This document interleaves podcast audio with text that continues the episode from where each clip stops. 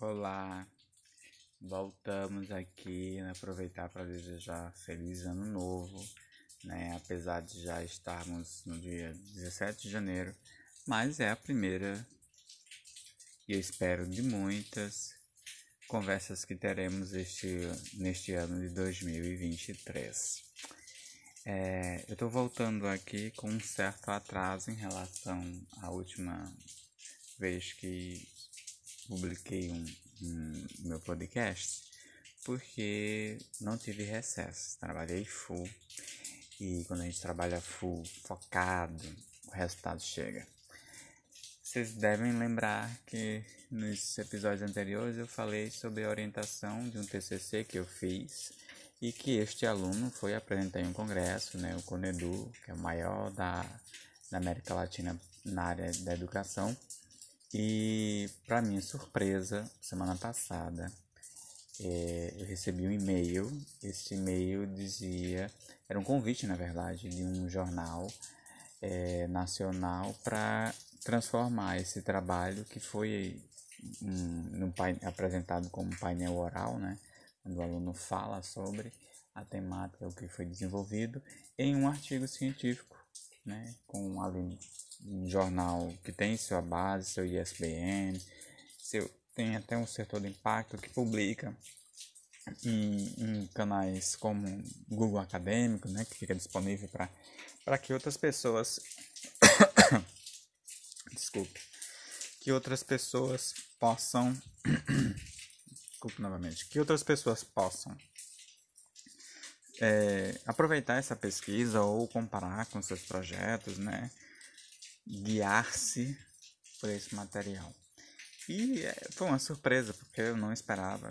Eu já encerrei a, as orientações, os, os, trabalhos já foram apresentados, as defesas foram feitas, os alunos foram aprovados, inclusive já graduaram, né? Encerrou o ano, graduaram e tal. Então é uma coisa assim que veio uma, como surpresa. É, e, e ainda não foi publicado, né? Porque a mensagem chegou semana passada, tem um, pepinho, não sei, talvez lá para fevereiro, março, esse, esse trabalho esteja disponível aí na plataforma do jornal e o meio de busca no Google Acadêmico. Mas o ponto relevante aqui, né, que me trouxe hoje é a importância de tornar claros os resultados. É como eu venho falando com vocês ao longo desse tempo que estamos aqui nesse meu podcast, né?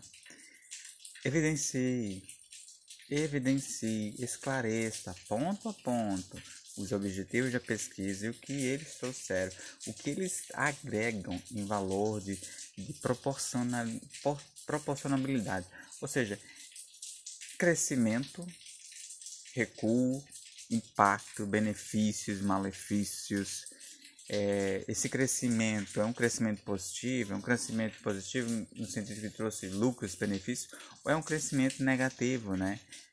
Que trouxe mais danos, mais causas, mais desafios, mais problemas. É, o trabalho em questão ele, ele avaliava o comportamento da dengue. Dengue é uma doença que teoricamente deveria ter cura, né? Porque a gente sabe o foco. Basicamente água parada. É fácil evitar que a água fique acumulada, mas o problema são os lixos. Mas nós temos um problema crônico nas cidades brasileiras. Nós não planejamos as cidades. Nós não temos saneamento em todas as cidades. E as que têm saneamento, geralmente é raro, na verdade, encontrar cidades com 100% de saneamento.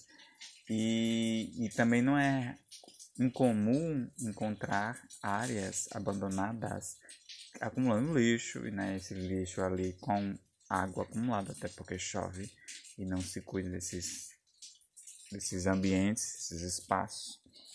E o resultado é que nós temos a cada ano recorde de casos da Covid, ou, perdão, da dengue. Durante a pandemia, como as pessoas estavam em casa, elas obrigatoriamente tinham que olhar para o espaço então fizeram reforma, fizeram limpeza em cima de limpeza, jogaram coisas que não precisavam fora, compraram outras. Isso fez movimentar a casa, né? Então, os, os casos de dengue deu uma controlada. Por quê? Porque as pessoas passaram mais tempo em casa, passando mais tempo em casa, olhavam para os mínimos detalhes, porque se viam incomodados com aquele móvel, aquele pneu, aquela panela, sei lá, qualquer coisa que esteja ali, que estava acumulando água, jogaram fora. Com a retomada, voltamos à realidade, né? Jogar fora. Ah, estão dirigindo, estão no ônibus, joga fora a garrafinha de refrigerante, o, o prato, o copo descartável, latas e tudo isso recebe água quando chove. E ali é um foco de dengue. Resultado é, tivemos um crescimento estrondoso e ano passado foi um ano de, de eleição, ou seja, o lado ruim não é exibido, porque os governadores e os deputados querem falar que fizeram muito e só fizeram coisas boas. Isso não é verdade. Então, a importância da ciência é trazer à luz o que aconteceu, analisar os dados, mostrar esses dados, o impacto desses dados. Né? Então, nós percebemos que houve um crescimento estrondoso e que esse crescimento foi negligenciado de propósito pelo governo, pelos governos, para que não ficasse em evidência que a saúde estava passando por, por uma crise, né? Os hospitais continuavam superlotados, divididos entre pessoas com Covid e pessoas com dengue, né? em várias regiões do Brasil. E, e aí, neste ponto é que esse artigo foi profundo, porque ele fez essa análise, usando tecnologia, exibiu esses dados, e a forma que os dados foram exibidos trouxe um impacto. E esse impacto foi descoberto, sentido, aceito por esse jornal, né, que se sentiu obrigado a, a externalizar o convite.